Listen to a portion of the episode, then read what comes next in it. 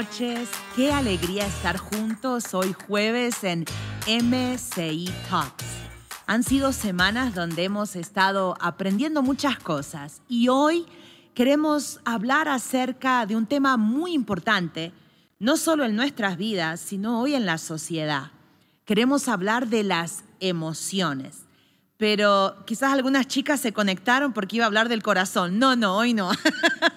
Eh, Hoy quiero hablar de temas tan reales como es la depresión, la ansiedad, eh, el sentirme asfixiado o, o lo que estamos viviendo hoy en nuestra ciudad, por lo que estamos orando, ha traído incertidumbre, ha traído temor a muchas personas, pero quiero decirte que Dios también tiene la respuesta para esto. Así que busca tu cuaderno, vamos a ser muy prácticos.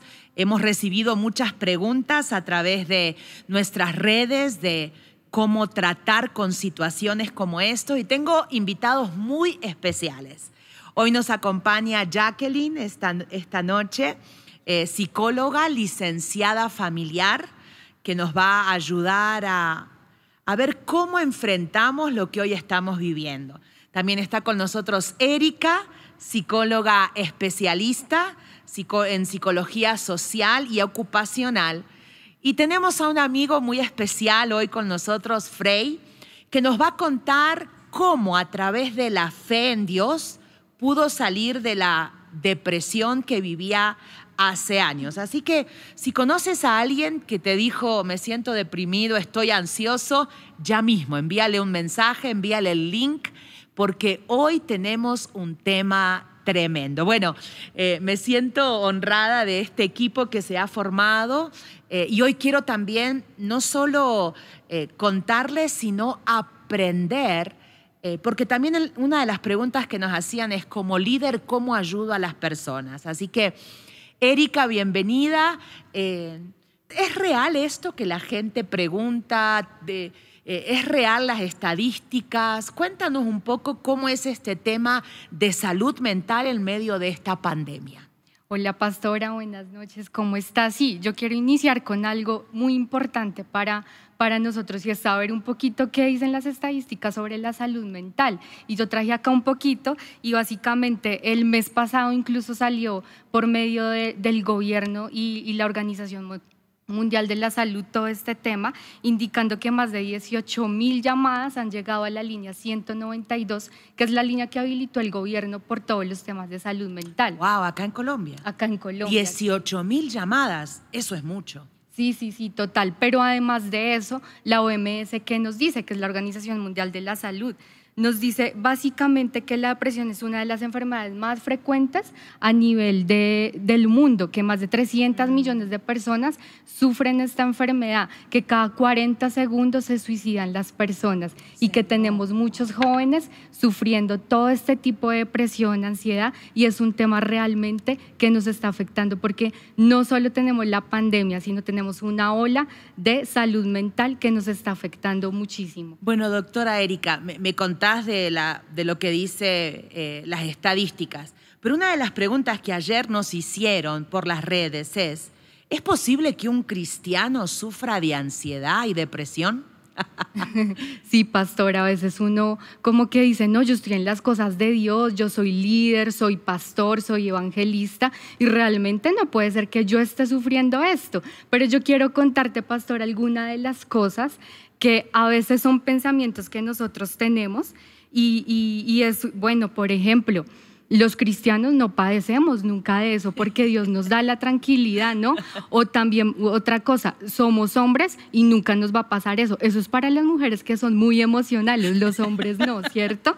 O también otra cosa que pensamos, eh, los, Dios nos hizo nuevas criaturas y ya mis emociones ya son sanas. Ya fui a encuentro, no puedo estar deprimido. Exacto, yo no puedo estar triste porque ya hice mi universidad de la vida, ya Dios me restauró, pero quiero decirte, pastora, y todos los que están conectados acá, algo que me impacta mucho es que Dios sí tiene que ver con tus emociones. Dios sí tiene que ver con tu depresión, con la ansiedad que estás viviendo.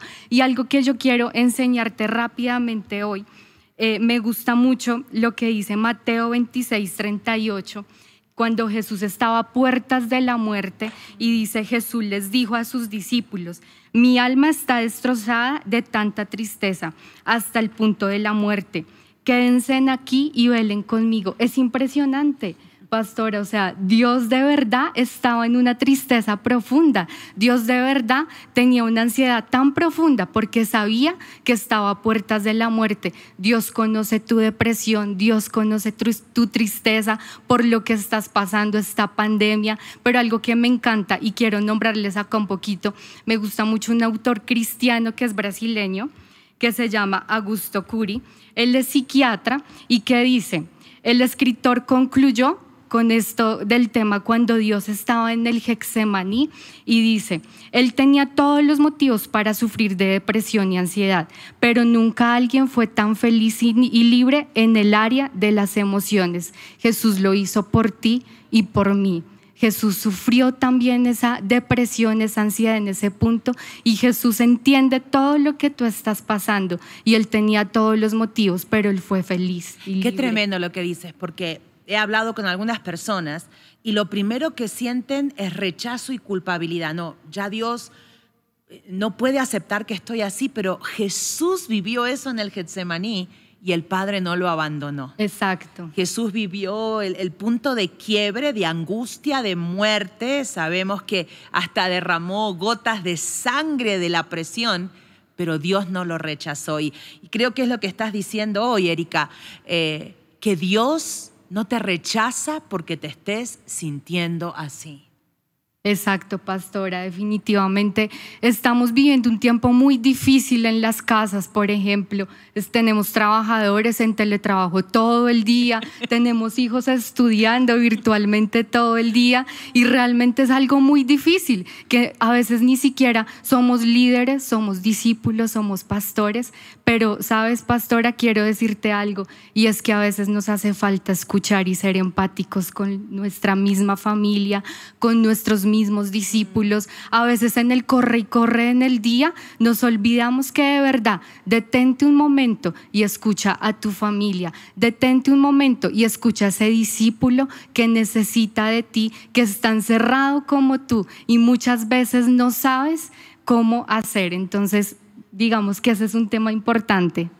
Creo que entonces eh, las preguntas que recibimos ayer, muchas decían, ¿Será que Dios se interesa por mí aunque estoy así? La respuesta es sí. Y no solo que se interesa, sino que hoy te quiere ayudar en la situación que tú estás. Otra de las preguntas decían, ¿cómo superar la ansiedad y poder levantarme de la cama? ¿Qué le diría, doctora Erika, a esa gente? Bueno, pues básicamente, de verdad, eh, a veces hay que levantar la mano, ¿no? Y aceptar. Yo, yo quiero rápidamente, pastora, eh, a veces desconocemos las emociones, ¿no? Qué emociones nosotros estamos sintiendo. Y hay seis tipos de emociones muy importantes. Y es la ira, por ejemplo. A veces nosotros eh, relucimos el poder, relucimos esos actos violentos de nosotros y ni siquiera sabemos, no, yo soy bravo, no, es que tú tienes una emoción de ira. La tristeza, pastora, o sea, la tristeza es tan importante, es muy vital para nosotros, pero también pero también la tristeza realmente es esa e, e, esa entrada a una depresión también. Pastora, ¿qué tenemos más? La alegría. ¿Cuántos somos alegres? La pastora acá es muy alegre, ¿cierto? Bastante. Exacto, la alegría. A veces es muy, muy importante la alegría, pero hay otras ocasiones que tapamos esa emoción con muchas cosas que tenemos en nuestro corazón. El miedo, el miedo nos protege. El miedo, ¿qué tal nosotros saliendo sin tapabocas, no tener miedo? El miedo es normal, solamente que tenemos unos límites para ese miedo que estamos sintiendo. La ternura, pastora. ¿Sí? La ternura es importante porque nos hace tener habilidades sociales, relaciones sociales, pero también a veces nos hace ser muy vulnerables en nuestra inocencia. Y por último, la gratitud. Y quiero enfocarme rápidamente un poco en esto. La gratitud es disfrutar de esos detalles, de esas cosas de la vida, de ese almuerzo con tu familia, de ese juego con tus hijos, esos detalles de verdad de tu trabajo, de poder disfrutar. Esa es una emoción que se llama gratitud, pastora. Creo que esa emoción hoy en día hay que eh, practicarla intencionalmente. Y, lo que dices es tanta verdad. El estar dentro de la casa, con la familia todo el tiempo, a veces nos olvidamos de, de las a veces creemos gratitud por las grandes cosas, pero esa me la voy a notar bien.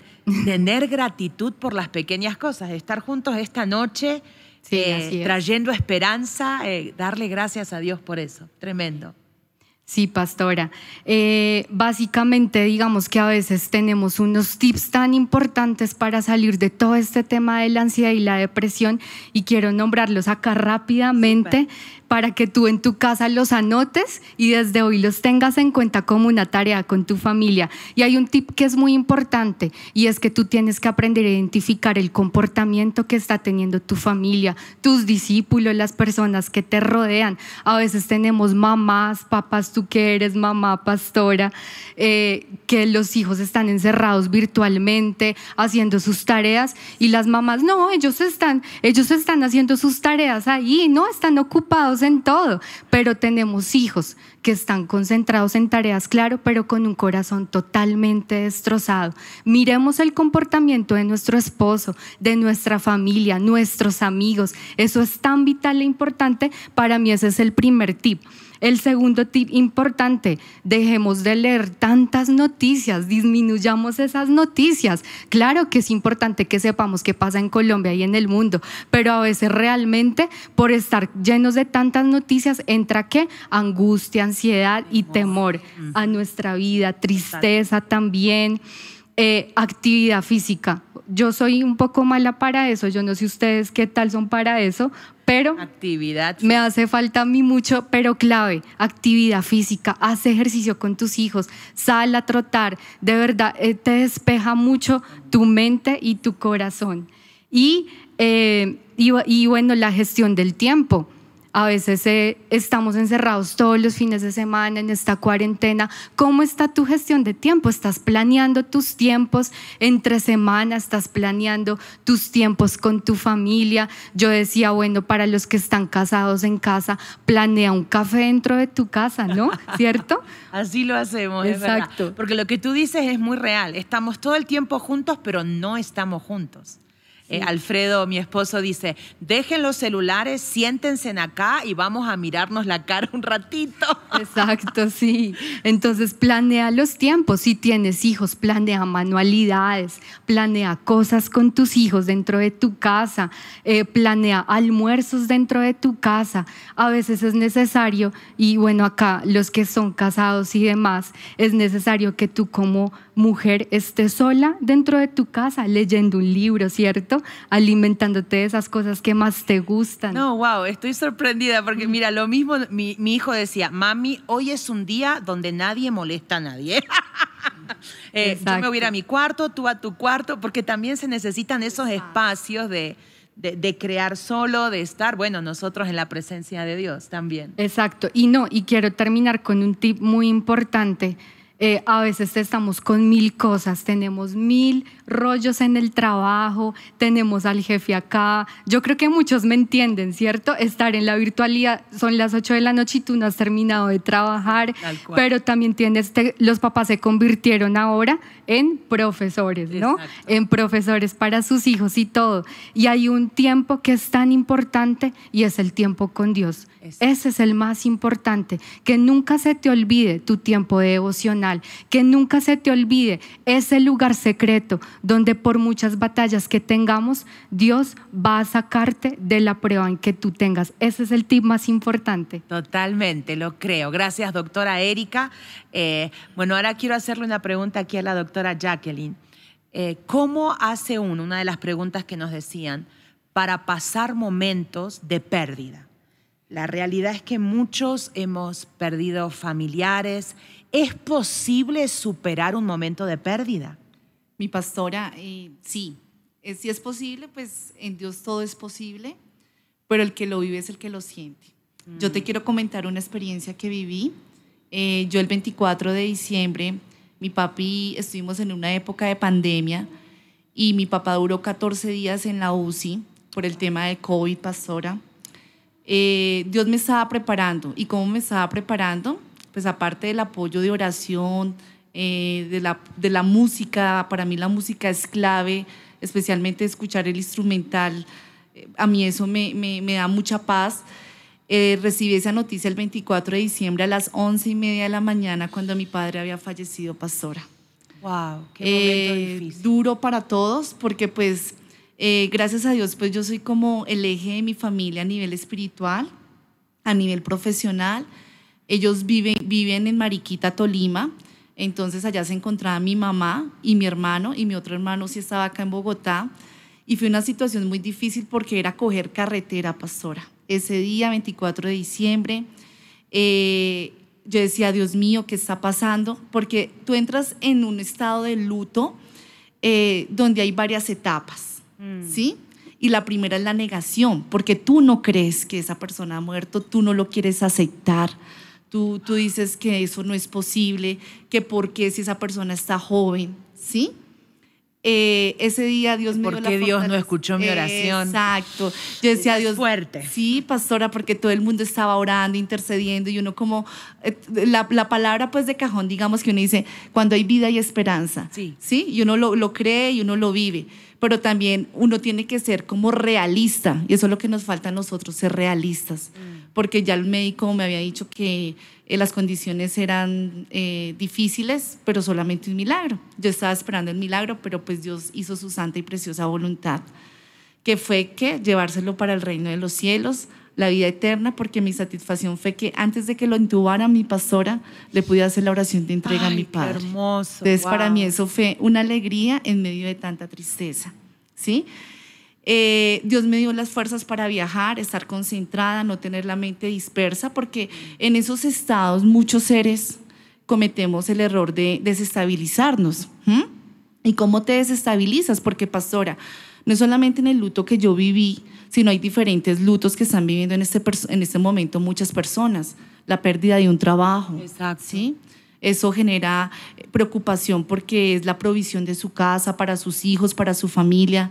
Eh, otro tema también es la pérdida de una mascota gato, perrito, que son hacen que parte, de la parte de la familia, totalmente. y duele porque es como empezar a vivir ese proceso.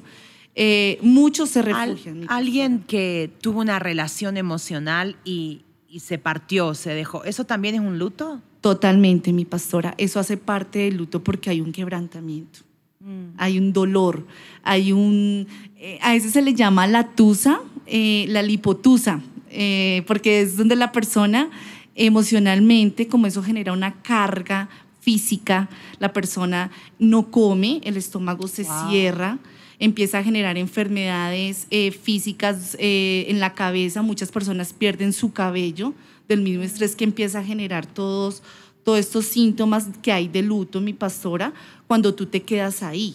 Por eso profesionalmente, cuando una persona se queda ahí, debe buscar ayuda, pastora, porque a veces el concepto que se tiene de la psicología, que es para locos, que yo no necesito, que no, es una ayuda para que nos levantemos, para ayudar a dar ese paso. Y más acá en la iglesia, nosotros tendemos mucho a aislarnos y aparentar, que estamos bien, pastora.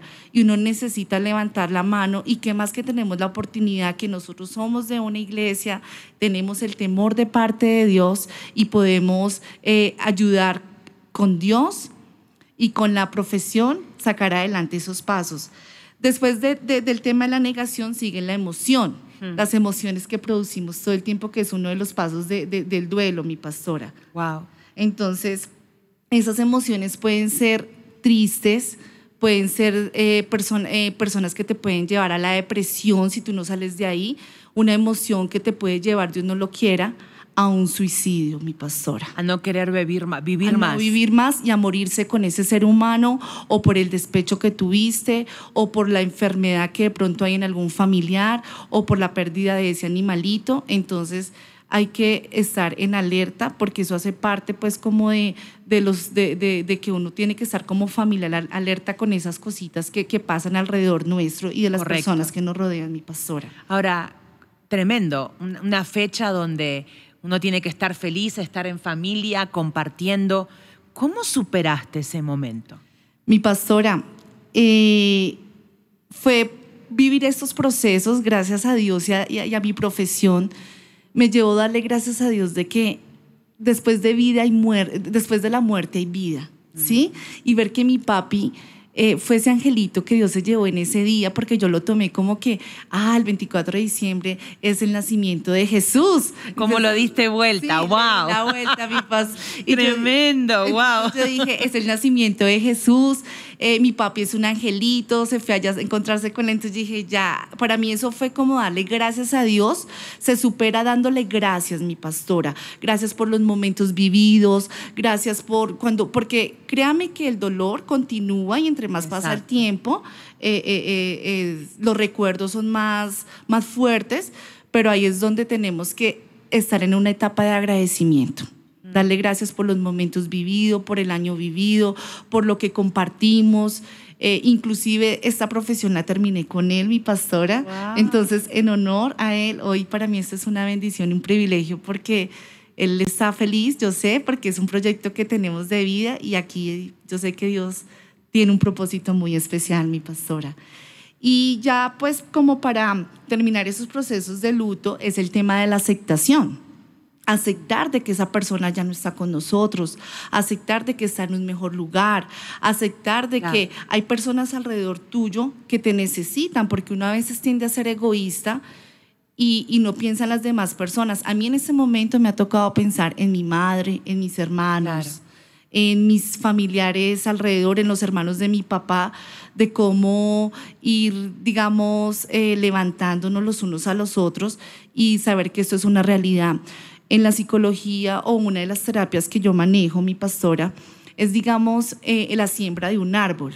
La siembra de un árbol es clave y hay lugares aquí en Bogotá o en la sabana donde tú puedes ir a sembrar un árbol como en memoria de la persona. ¿Y ese árbol qué es? Vida. Vida. Entonces, es que no, esa persona sí ya se fue porque es la realidad de cada uno de nosotros, es la aceptación que tenemos que tener, pero es ese arbolito, ¿qué significa? O si tú tienes una finca, si estás fuera de la ciudad, un árbol frutal sería algo chévere, o sea, que se, que se de, de frutas, entonces le pones un nombre y eso hace parte de las terapias y de los procesos que uno le ayuda a las personas, mi pastor. Ahora, te hago una pregunta.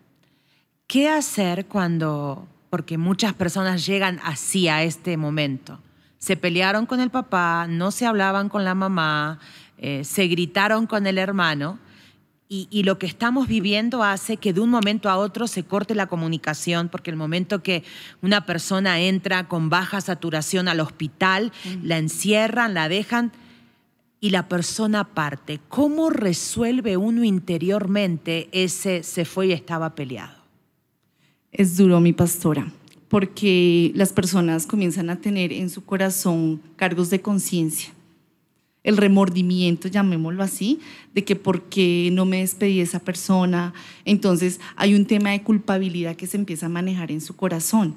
Entonces, eh, a esa persona, esas personas, o ahí es donde se maneja el tema de familiar con el núcleo, donde se necesita una ayuda SOS porque tiene que haber un, un tiempo de sanación, un, un, un tiempo de perdón, un tiempo de restauración y restitución, porque ya entender de que esa persona ya la suelta, se sientan perdonados y comenzar el nuevo tiempo que, que, Dios les va a dar a cada ellos como familia. Eso es clave y es importante y ahí se necesita de ayuda profesional. Una pregunta más que ayer me hacían. ¿Cómo hago para darme cuenta que estoy en depresión? cuáles son las señales eh, y cómo puedo...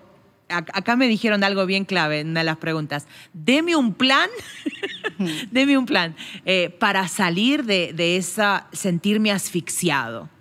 Eh, bueno, mi pastora, hay una palabra que ahorita estamos manejando mucho que se llama el procrastinar.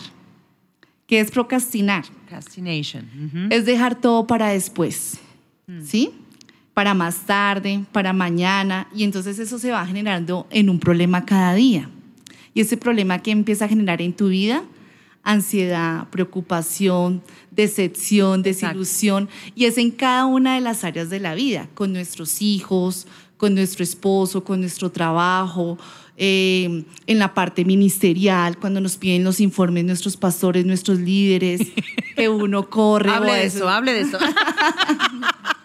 Entonces uno deja todo eso para después, pastora. Y cuando tú no haces la tarea, tú te sientes emocionalmente frustrado, te sientes mal, te sientes decepcionado. Entonces, para eso hay unos tipsitos que manejamos.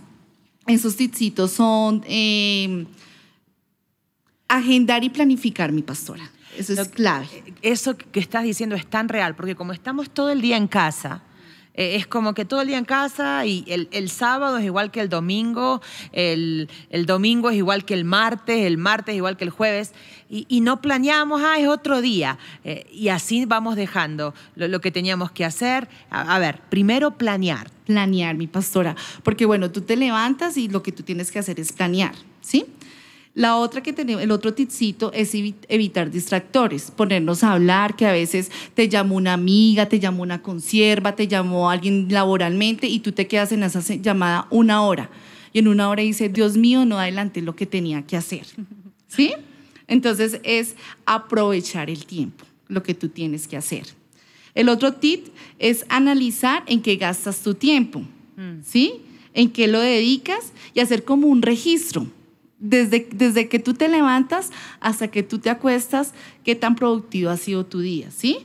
Y marcar los, otro tipcito es marcar los objetivos que vas a hacer y chulearlos de que sí los vas a cumplir. Sí, eso es súper importante. Y también tener un tiempo de, de cada 15 eh, minutos descansar, ya las llamadas pausas activas, es importante para cambiar esos roles. Entonces la pausa activa para nosotras, pastora, a veces es el tintico, ¿no? El cafecito, o a veces pararnos, hacer ejercicio, que era lo que nos decía la doctora Erika, es importante, es clave, sacar nuestra mascota, los que tenemos mascota, eh, es hacer eso. Entonces esos tipsitos nos va a ayudar para que estemos alegres, para que estemos felices, para que riamos, porque eso nos va a ayudar a nosotros eh, en nuestra vida personal. Tremendo. Recuerdo una frase que decía mi papá, que era pastor. Él decía, no hay conflicto entre la fe y la ciencia. Y hoy queremos mostrarles la bendición de, tener en nuestra iglesia eh, doctores profesionales que pueden ayudarnos en los procesos que estamos viviendo. Por ejemplo, sabemos que la palabra del Señor enseña que fuimos creados espíritu, alma y cuerpo. Entonces, hoy queremos eh, comprender que cuando uno está pasando ansiedad, depresión, no es solo el espíritu. Hay áreas que nos afectan el alma y también áreas que afectan el cuerpo. Por eso hablábamos de tomar sol, de tomar agua, de salir cada 15 minutos. Entonces, eh, doctora Erika, quería preguntarte, en el área del alma, ¿cómo haríamos o qué son algunos tips o quizás deberes, cosas que tenemos que hacer para poder salir de un estado de ansiedad y depresión? Bueno, pastora, primero que todo, es muy importante, como lo decía ahorita eh, Jacqueline, eh, tener en cuenta como esos síntomas, ¿no? Que tú preguntabas, bueno, pero ¿será que como yo tengo depresión, como sé que tengo ansiedad, ¿no?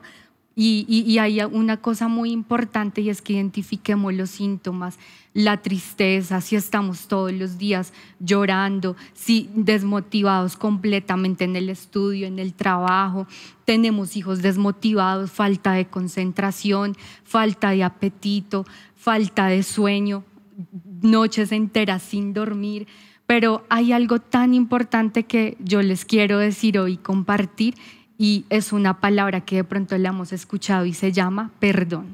Mm. O sea, el perdón es tan importante, pastora. O sea, de la parte profesional, el perdón también es importante. Exactamente, sí, porque porque resulta que una de la gran mayoría de las enfermedades tiene que ver con las emociones. Entonces yo sé que algunos de los que están conectados acá esta noche de pronto están diciendo, uy, la migraña, por ejemplo, la gastritis, el colon. A veces tenemos trabajadores incapacitados por lo mismo. Es la misma enfermedad médica porque tú te vas al fondo de la situación y realmente lo que tienes es un síntoma de estrés, es depresión de pronto, estás entrando a un nivel de angustia muy alto, pero hoy yo les quiero decir que el perdón es tan importante para esto, es una raíz que tú tienes en el corazón. Yo recuerdo cuando viví un momento también de depresión, de ansiedad, yo recuerdo que no comía, me adelgacé. Yo viví ese momento, pastora, pero conocí a un Dios que todo lo puede, a un Dios que restaura, pero una cosa que yo te quiero decir hoy, es un Dios que perdona. Es un Dios que tú vas a la cruz y yo siempre digo, no hay mejor psicólogo, médico, no hay mejor terapia de verdad que tú ir a la cruz del Calvario, que tú decir, yo tengo que perdonar a mi papá, yo tuve que hacerlo, pastora, y para mí fue la mejor terapia de verdad, porque pude recibir ese perdón de parte de Dios, pude recibir esa restauración. Entonces, si tú de pronto te encuentras en este momento en varios síntomas, este tema es muy complejo y acá no lo muy podemos, extenso, muy exacto. extenso, sí, y no lo podemos tocar todo, pero algo muy importante y es que evalúa tu corazón, ve a la cruz a tu lugar secreto y si te falta perdonar a tu papá, tu mamá o si te hace falta conocer ese amor del Padre, como yo lo conocí, pastora, un día que Dios cambió mi corazón completo y en verdad que te lo aseguro, que todos esos síntomas que tú estás sintiendo, que tus hijos de pronto están en las drogas, que tu familia está separándose y muchas cosas así, y pasan consecuencias como estas, que tú digas hoy yo quiero ir a la cruz y que Dios traiga esa restauración, pero sobre todo nunca olvides que el perdón es de verdad la puerta para que muchas de estas depresión, ansiedad, estrés, emociones negativas, tú puedas de verdad hoy ser restaurado. Tremendo, estoy aprendiendo mucho con la doctora Jacqueline, la doctora Erika, y, y sabemos que es como un complemento de espíritu, alma y cuerpo. Y hoy quiero darle gracias a Dios por un nuevo amigo que hice, se llama Frey.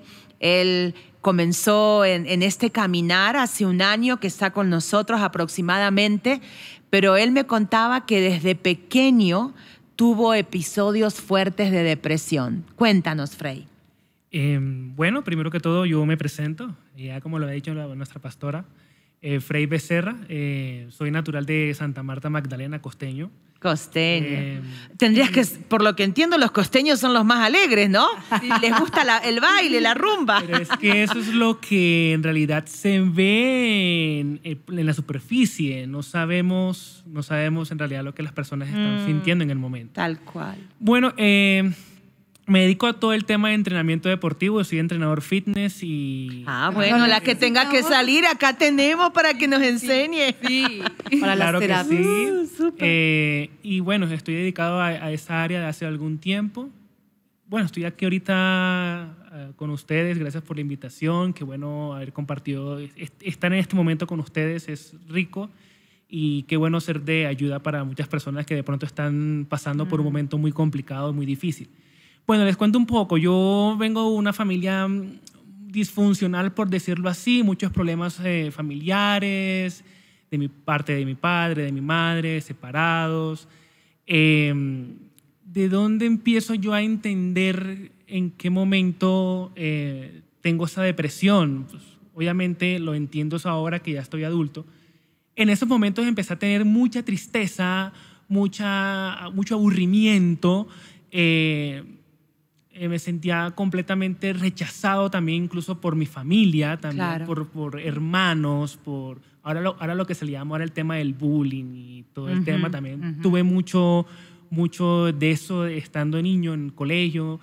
Eh, y pues muchos problemas familiares que me, que me distanciaron mucho de, de mi padre. Duré aproximadamente unos 7, 8 años sin hablarle a mi padre, viviendo en la misma casa.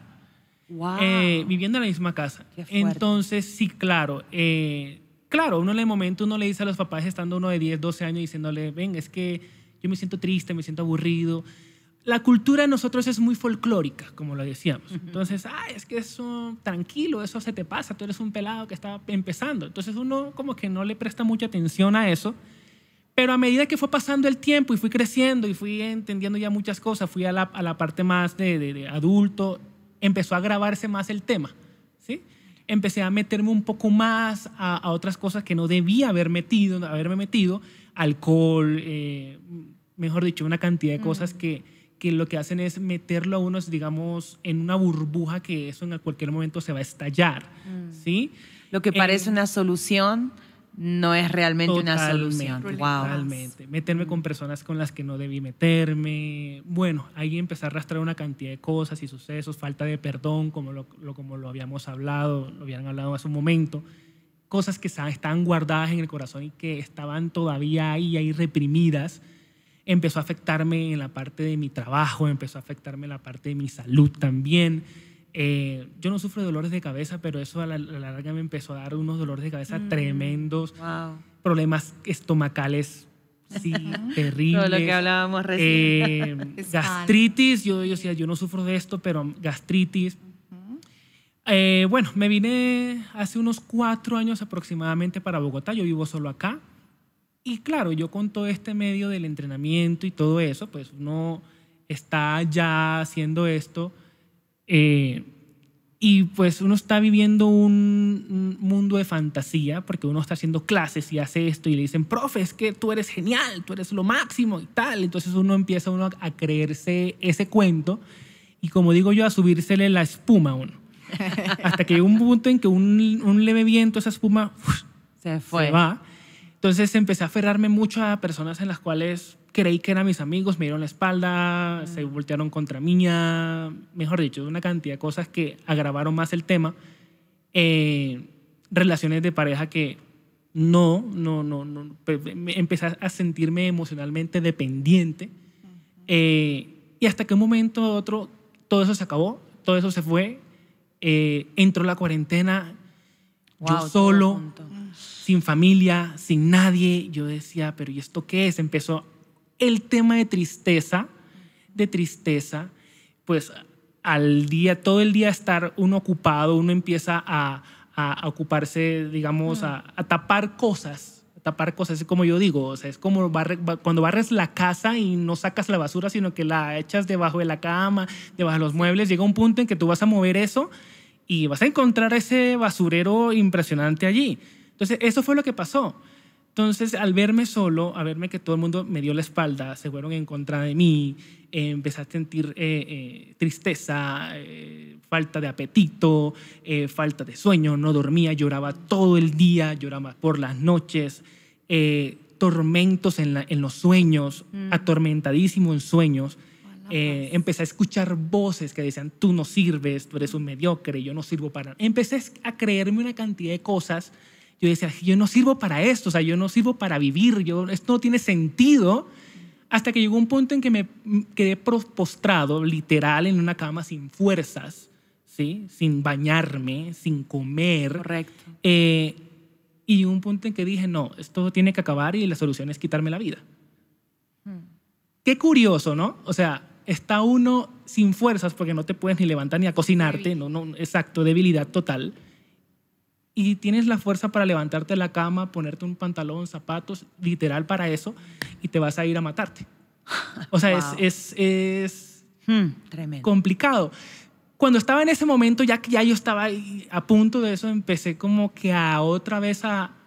Yo digo que es la, la presencia del Señor que volvió y me llamó y me dijo, ¿qué vas a hacer? Y yo, Señor, o sea, y fue como mirar al cielo y dije, no, Señor, o sea, ¿esto qué es? O sea, ¿yo qué voy a hacer? Mm. Empecé a entrar en un quebrantamiento y en un llanto profundo y en un clamor y decir, Señor, perdóname, perdóname, perdóname, perdóname por esto. Eh, y, y, entonces empecé como en esa etapa de quebrantamiento, de como de creer en Dios, creer en, en que Dios puede hacerlo. Puede hacer algo por tu vida. Dios no es magia. ¿Sí? Exacto. Dios no es magia. Yo le pedía al Señor, yo a veces me peleaba, Señor, Señor, quítame esto ya, yo mañana quiero amanecer, pero no es magia. Yo digo que la clave para que, para que yo pudiera ser restaurado en este, eh, a esta altura y poder hablárselos claramente ahora, de esta forma, es la fe en el que Dios me, pudo, me, me, me, sacaba de eso. O sea, tener fe, Señor, yo sé que tú puedes hacerlo, Señor, yo creo en ti. Al día siguiente amanecía peor que el día, el día anterior, mm. pero Señor, yo sé que tú lo estás haciendo, yo sé que tú lo estás haciendo. Al tercer día peor que el día anterior y, y entonces cada vez sentía que el, el, mundo se me venía encima, pero yo perseveré en él. Perseverar, qué hermosa palabra, correcto. Perseverar en esto es clave también porque todo el mundo te va a decir, es que tú eres una persona joven, tú tienes un mundo por delante. A la larga eso son palabras efímeras, o sea, eso no tiene ni pies ni cabezas y la persona no está entendiendo cuál es tu situación interior. Entonces yo estaba en un mundo supremamente metido ahí. Cuando yo siento que toco fondo es cuando ya yo miro, digo, no, e, el, Señor es el que puede ayudarme y restablecerme. Muchas personas me dijeron, mira, es que tú ve a donde un, donde un psicólogo, el psicólogo te remite a un psiquiatra, el psiquiatra te da unas pastillas. Y yo, no, es que a mí mi mejor psicólogo, en medio de ese momento tan difícil que pude haberme ido tranquilamente hacia ese camino, dije, no, es que mi mejor psicólogo, mi mejor psiquiatra y mi mejor médico es el Señor. Así es. ¿Sí?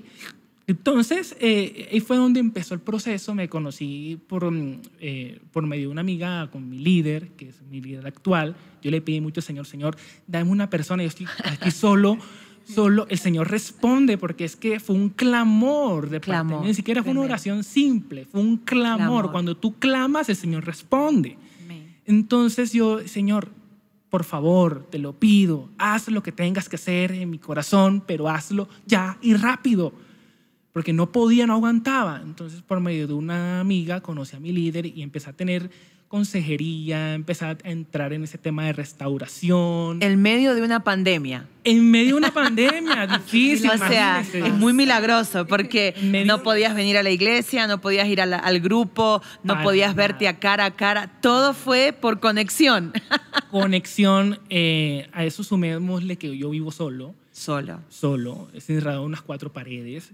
Eh, las clases, el trabajo empezó a bajarse, yo no tenía mucho trabajo y yo decía, no, el Señor responde, definitivamente. ¿Y cómo fue ese proceso que hoy estás acá con nosotros? ¿Cómo fue ese proceso?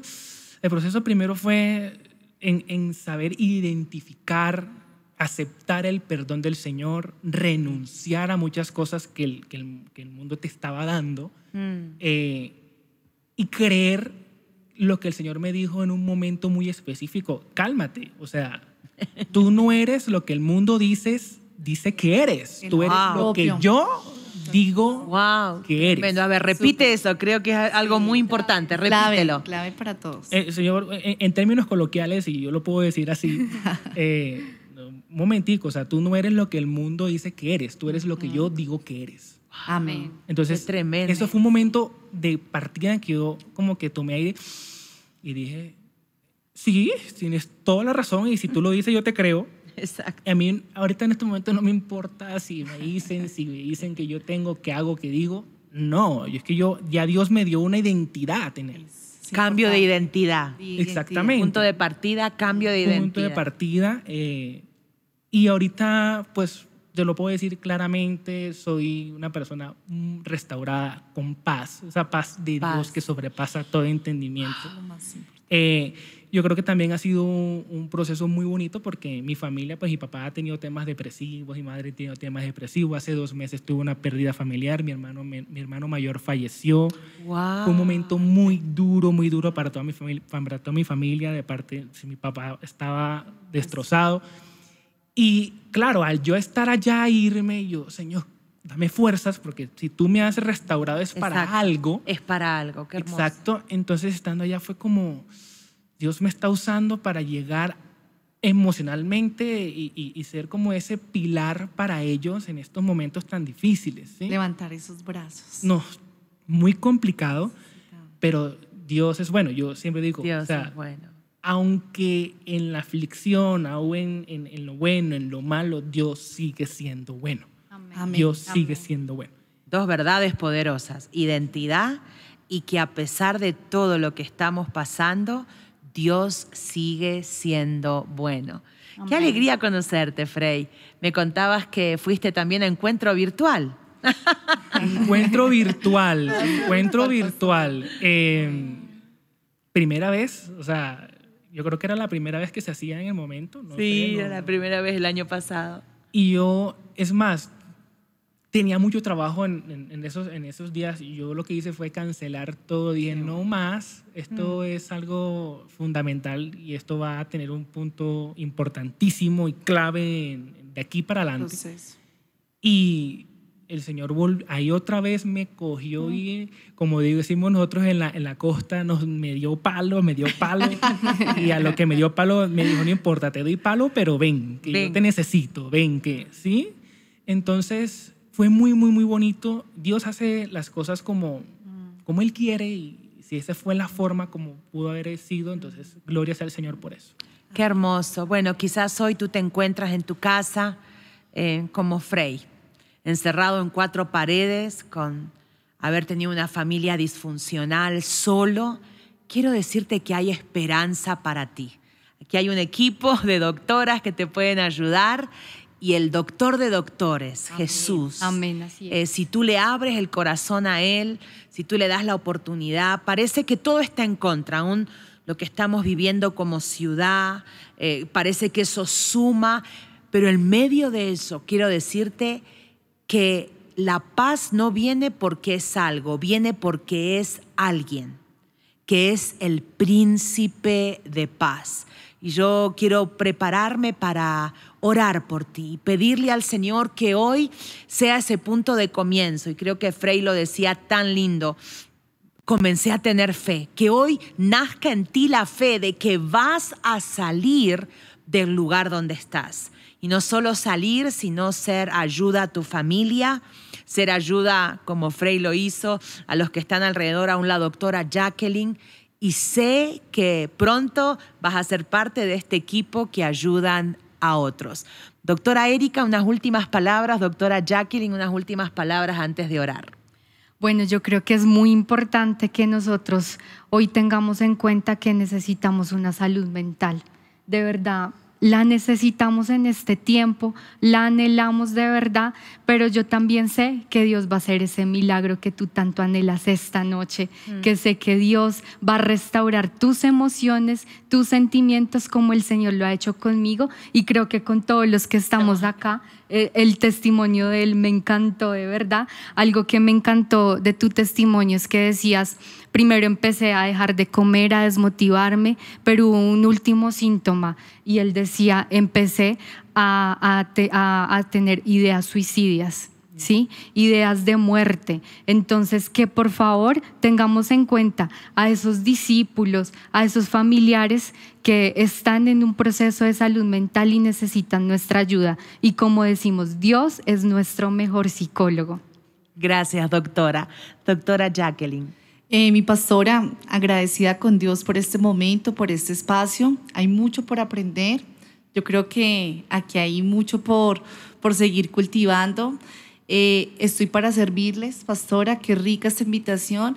Que la gente sepa que acá hay profesionales, que estamos dispuestos a ayudarlos en todos los procesos y alcen la mano. Eso es clave. Estamos a tiempo de poderles ayudar, primeramente con la ayuda de Dios, que es el mejor psicólogo, y segundo, Dios nos ha preparado profesionalmente precisamente para poderles ayudar y abordar en diferentes maneras eh, diferentes personas, porque también hay niños que sufren de estas depresiones, jóvenes, adultos, familia. Aquí estamos dispuestos a servirles y ayudarles, pastora. Muchas gracias. Eh, bueno, creo que es un tema eh, que da para muchísimo más, se nos pasó el tiempo, pero vamos a hacer y proponernos que en algún próximo MSI Talk podamos quizás enfocarnos, como decía recién la doctora, en los niños, quizás la doctora Erika en los jóvenes, eh, y vamos a, invitar a Frey para que traiga los nuevos amigos que le habló y los bendijo y los pudo sacar de donde estaban, pero hoy queremos unir nuestra fe y orar por ti.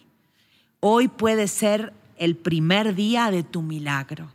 Eh, Frey decía que fue un proceso, eh, pero si tú te aferras de la mano de Dios, podremos ver la bendición. Y ahí donde estás, cierra tus ojos simplemente para no distraerte. Señor, y hoy venimos a pedirte por la vida de cada una de las personas que se han sentido rechazadas, se han sentido abandonadas, solas, tristes, aún llenas de culpabilidad porque conocen a un Dios poderoso, pero han estado luchando con estas emociones. Señor, te pedimos que, como nos enseñaba la doctora Erika, que hoy lo primero que puedan hacer es soltar el perdón porque todo comienza ahí soltando el perdón. Segundo, que puedan eh, tener confianza en ti, que nazca una fe de que mañana va a ser mejor, que nazca hoy la esperanza. Señor, oro por aquellos que se sienten tristes, pero también los que ya se sienten en depresión. Depresión es estar debajo de. Oro por los que están desanimados, que quiere decir sin aire, sin ánimo. Tú conoces sus nombres, Padre. Hay algunos que aún están escuchando esta charla desde la cama porque ya están en el momento que no quieren levantarse, que no quieren bañarse, que no quieren comer. Hoy te pedimos por una intervención divina y aplicamos la sangre del cordero inmolado sobre cada vida esa sangre hoy trae libertad a tu mente, sanidad a tu cuerpo y restauración a tu alma. Padre, oro por aquellos que han acariciado la idea del suicidio. Y si tú eres esa persona, pon una mano en el corazón y repite en voz alta conmigo. Yo renuncio a todo pensamiento de muerte yo renuncio a toda idea de creer que esta es la solución. Yo me desato de las palabras que declaré, que no sirvo, que no valgo, que nadie me ama. Y te pido, Dios, que me des la revelación del amor del Padre.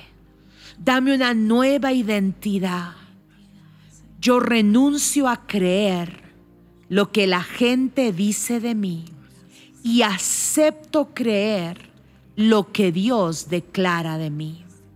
Renuncio todo espíritu de temor, de ansiedad, que no me deja dormir en las noches y recibo hoy al príncipe de paz yo quiero que tú visualices que Jesús entra al lugar donde tú estás. Y cuando Él entra, entra la luz y las tinieblas se van. Cuando Él entra, entra la alegría y el gozo y la tristeza se va. Cuando Él entra allí a tu cuarto, a tu cocina, a tu sala, la muerte se va y vuelve la vida. Y tú ves como Él pone su mano sobre ti. Cuando Él pone su mano sobre ti, vuelve el aliento. Respira hondo. Respira hondo. Respira la vida que Dios te trae hoy. Y Señor, hoy yo declaro que toda enfermedad psicosomática, todo lo que ha venido por causa del proceso de la depresión, la ansiedad, jaquecas, dolores de cabeza, problemas en la espalda, tensión en el cuello, mm, gastritis, todo problema en el colon, todo lo que tú somatizaste por una pérdida, por un dolor, ahora toda consecuencia física por causa de la psiquis, de algo que eh, lo hiciste interior, no lo pudiste expresar y afectó tu cuerpo yo declaro sanidad.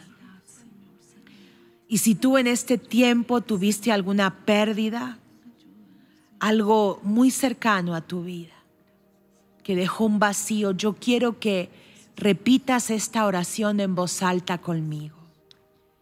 Señor Jesús, aunque no entiendo por qué esta pérdida, hoy la entrego a los pies de la cruz.